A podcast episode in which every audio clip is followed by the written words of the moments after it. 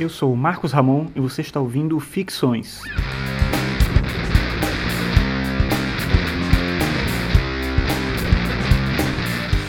Esse é o episódio 49 e o tema de hoje é fotografia.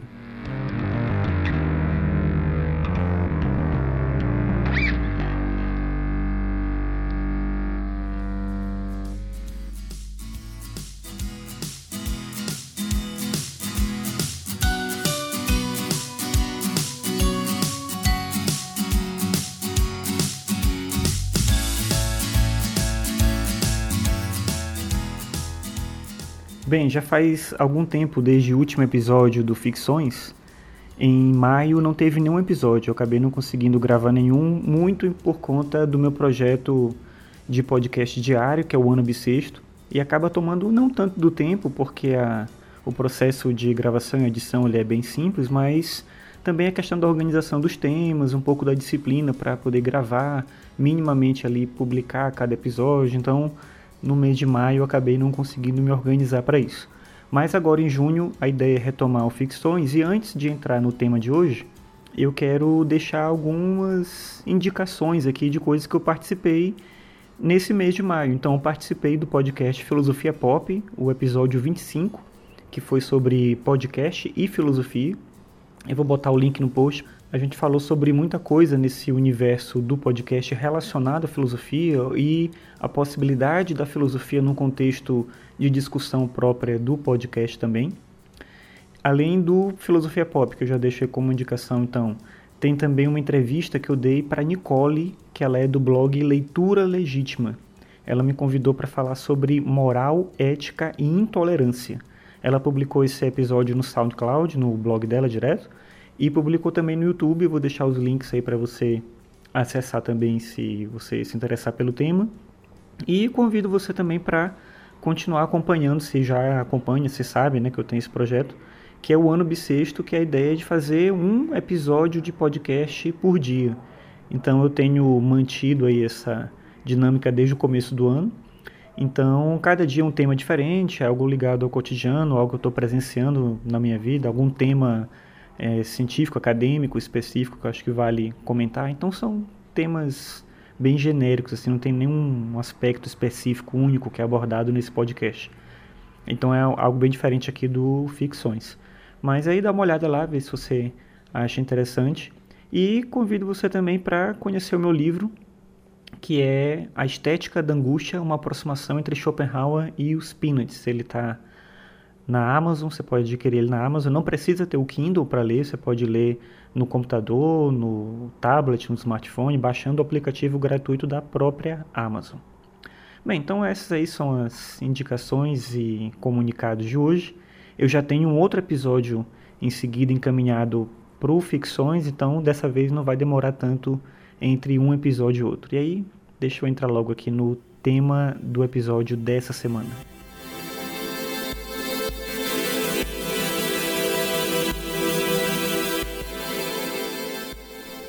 Então, a questão da fotografia apareceu para mim como um tema de pesquisa e eu acabei achando interessante trazer isso para o podcast a partir de uma orientanda minha, de um PIBIC. PIBIC é um projeto de iniciação científica que tem nas universidades e nos institutos federais. E eu tenho uma orientanda que é a Raquel e ela pesquisa sobre fotografia. E ela me apresentou um texto do Roland Barthes que chama A Câmara Clara. E aí, da leitura que a gente fez desse texto, me veio a ideia de apresentar essa discussão aqui sobre fotografia e pensar as questões filosóficas da fotografia, se a gente puder falar assim. E junto com o texto do Barthes, que é esse A Câmara Clara, eu vou tomar como referência aqui também um texto da Susan Sontag. Ela é uma escritora norte-americana, ela escreve sobre vários assuntos, tá? literatura, mas ela tem um livro de, de ensaios, são vários ensaios, vários textos que ela escreveu em épocas diferentes, mas estão reunidos nesse livro que se chama Sobre Fotografia. E eu começo justamente com essa discussão da Susan Sontag. É, então, Sobre Fotografia é um livro de 77, ela publicou esse livro em 77, então tem várias reflexões dela sobre fotografia naquela época. E aí tudo que eu vou trazer aqui é importante contextualizar e entender esse momento. Né? O que é a fotografia numa época da fotografia analógica, e eu vou tentar comparar um pouco isso com o mundo que a gente tem hoje, com os dispositivos tecnológicos e o que isso muda na nossa concepção do que é a fotografia. Então, o primeiro ensaio que ela apresenta nesse livro, ele se chama Na Caverna de Platão. E aí ela já começa, desde o título, trabalhando um problema filosófico, que é a relação entre a visão e aí pensando a fotografia, a câmera fotográfica como uma possibilidade de ampliar essa visão. Então, tem essa conexão entre a visão e a apreensão das ideias.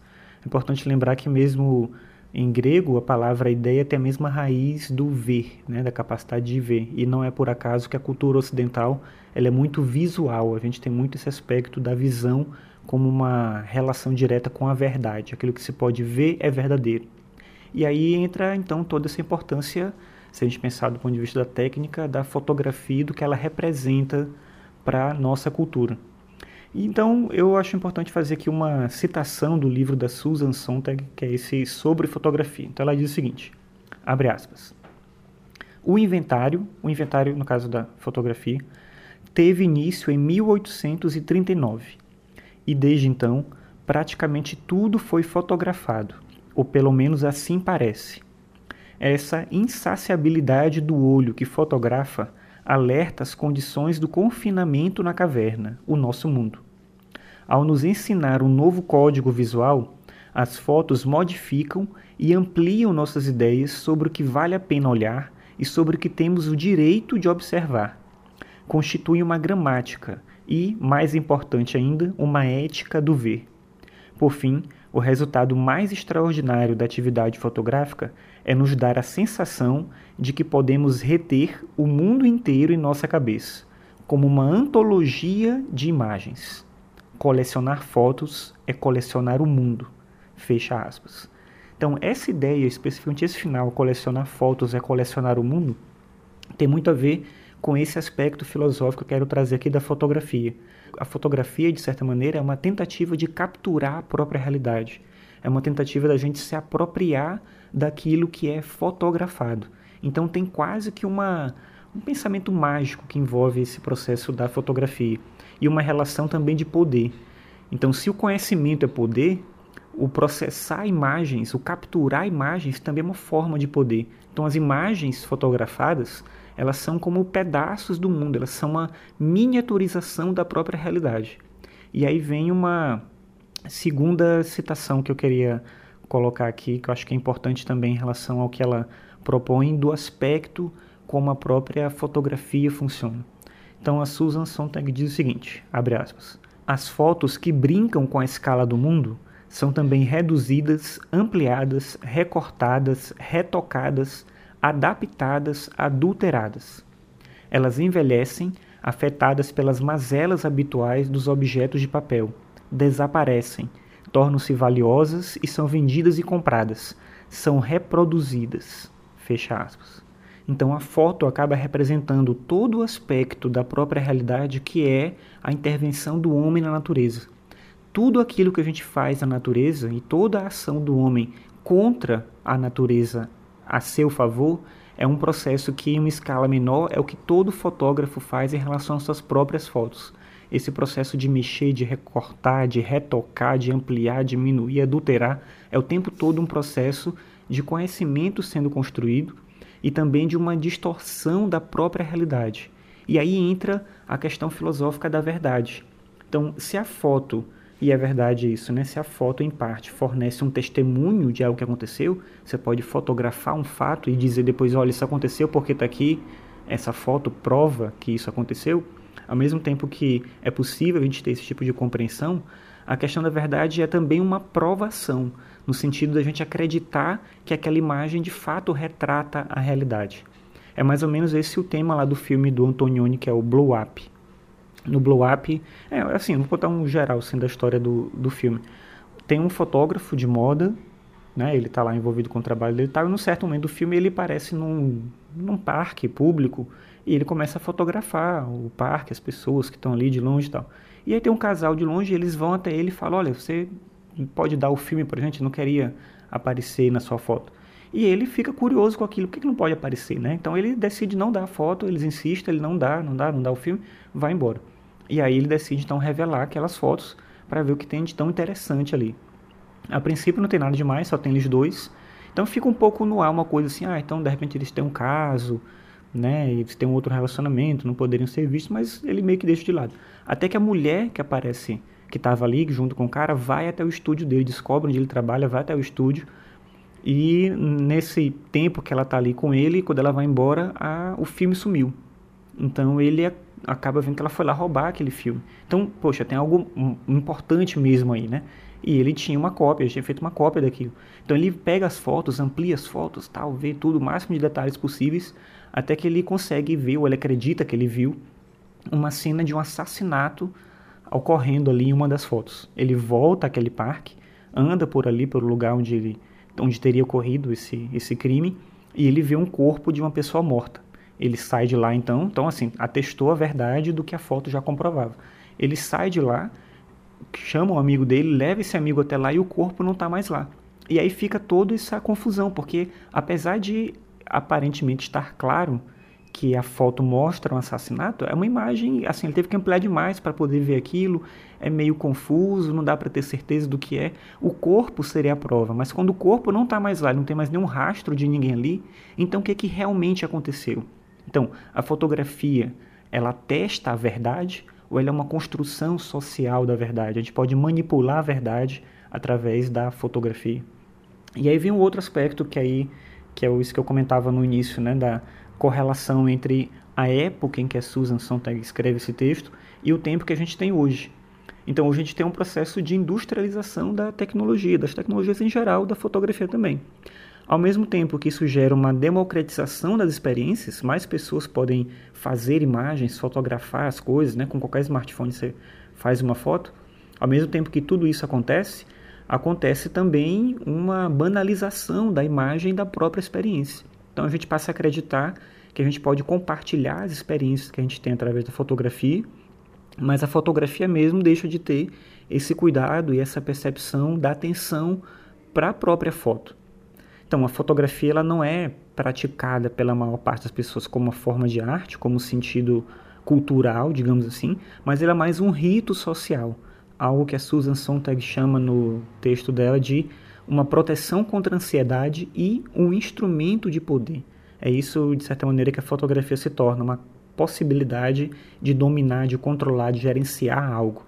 E, se a gente perceber o nosso comportamento com a foto nas redes sociais, é meio isso o exagero de tirar foto de tudo, de divulgar tudo, de viajar e fotografar, né? a coisa do turismo. A Susan Sontag fala disso, inclusive no texto dela, a, a, a figura contemporânea do turista com uma câmera, fotografando todos os dados. Então, voltar para casa de uma viagem e não ter fotos é como não ter viajado. Porque as fotos elas funcionam como uma realidade muito maior do que a própria experiência da fotografia. Então, isso é algo interessante da gente pensar. E aí, nessa conexão justamente sobre o que, que é esse instrumento de poder da fotografia, eu passo para a discussão que está presente no texto do Barfs. Ele é um cara da semiótica, da sociologia e tudo, e nesse texto ele propõe um, algo mais no estilo de um ensaio. Então, um texto bem mais livre, bem mais filosófico do ponto de vista das ponderações que ele apresenta. E aí eu já começo, acho que falando do texto dele, com uma citação que está bem no comecinho. Nessa citação ele diz o seguinte, abre aspas. Um dia, há muito tempo, dei como fotografia do último irmão de Napoleão, Jerônimo, 1852. Eu me disse então, com um espanto que jamais pude reduzir, vejo os olhos que viram o imperador. Vez ou outra eu falava desse espanto, mas como ninguém parecia compartilhá-lo, nem mesmo compreendê-lo, a vida é assim, feita a golpes de pequenas solidões, eu esqueci. Fecha aspas. Então, essa citação do Barthes coloca uma percepção da fotografia como a capacidade de admirar, de se espantar com a própria realidade. E que, de certa maneira, a gente está perdendo com esse excesso de imagens que a gente produz, com a facilidade da própria tecnologia. Se a gente pensar que a filosofia ela é também esse espanto, essa admiração, é está disponível para aceitar a realidade, o encanto da própria realidade, a fotografia ela também sempre pôde funcionar dessa maneira, né? Você entender que a fotografia é uma maneira de você olhar com os olhos daquela pessoa, se transportar para aquele lugar, ver e presenciar elementos da realidade que você não poderia ver. E aí eu volto para aquilo que eu disse antes: a fotografia é uma prova da magia. Com ela nós podemos capturar uma pessoa ou um momento. No entanto, isso passa a nos encantar cada vez menos. E aí o Baff se pergunta o seguinte: o que é que difere a fotografia de outras formas de representação? Ele vai desenvolvendo a resposta durante todo o livro, mas eu quero ressaltar dois aspectos aqui que ele menciona. O primeiro, de acordo com ele, é que a fotografia repete mecanicamente o que nunca mais poderá ocorrer existencialmente. E é por isso, nessa interpretação que ele propõe, que a gente pode falar de uma foto ou melhor, do que há para olhar na foto, mas a gente não pode falar da foto. A foto, ela não existe, diferente de um quadro. Então, o quadro do Van Gogh, ele é aquele quadro. O quadro é esse. A foto, ela não existe. Ela se alinha com o aspecto da realidade que ela busca ser uma reprodução. Ela não tem, ou não deveria ter, uma interferência direta nela. Então, a fotografia é um produto da reprodutibilidade. Essa é a primeira questão. O segundo aspecto que ele ressalta é que como não há foto sem alguma coisa ou alguém, a fotografia ela é lançada na desordem dos objetos, o que nos leva sempre para a dimensão da escolha. Então aí é essa outra questão que ele coloca. Toda foto tem alguma coisa, não existe foto sobre nada, ainda que você não queira fotografar nada, tem alguma coisa que aparece naquela foto, ainda que ela seja ou procure ser uma abstração. Então tem sempre um olhar, um direcionamento de um olhar. Por que escolher esse objeto ou instante e não aquele outro objeto, aquele outro instante, aquela outra pessoa, aquela outra circunstância da fotografia.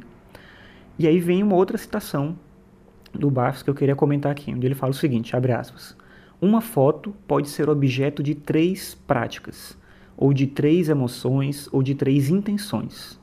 Fazer, suportar, olhar, fecha aspas. Então a ação do fotógrafo envolve isso, envolve um fazer, ele tem uma atitude, né, ativa ali naquele processo de mirar a câmera, apertar o botão, então ele tem todo um direcionamento.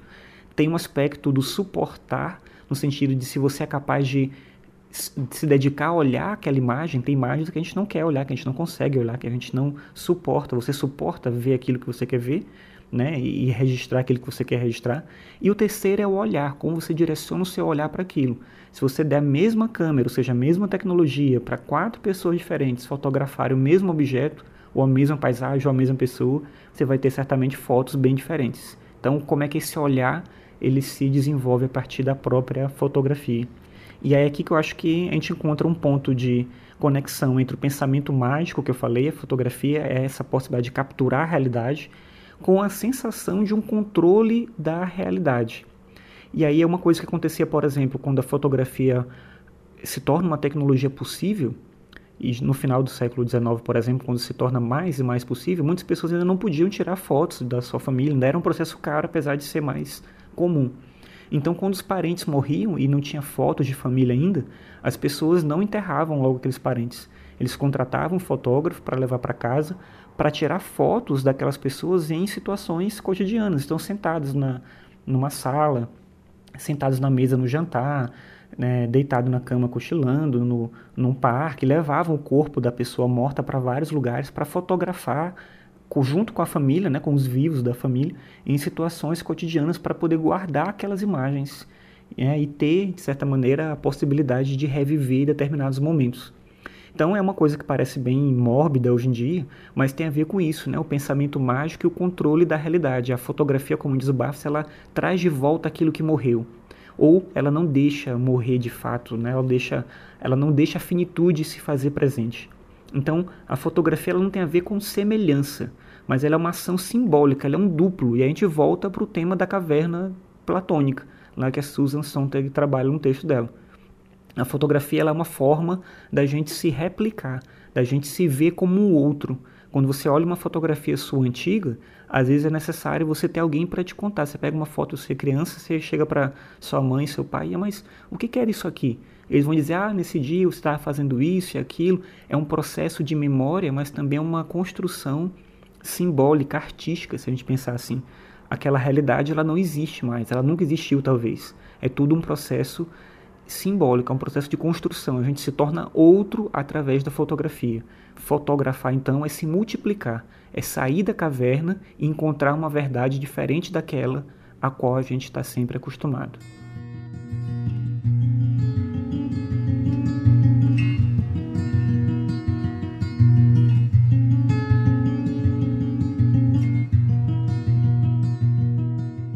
Bem, obrigado por ouvir mais esse episódio. Esse foi o episódio 49 do Ficções.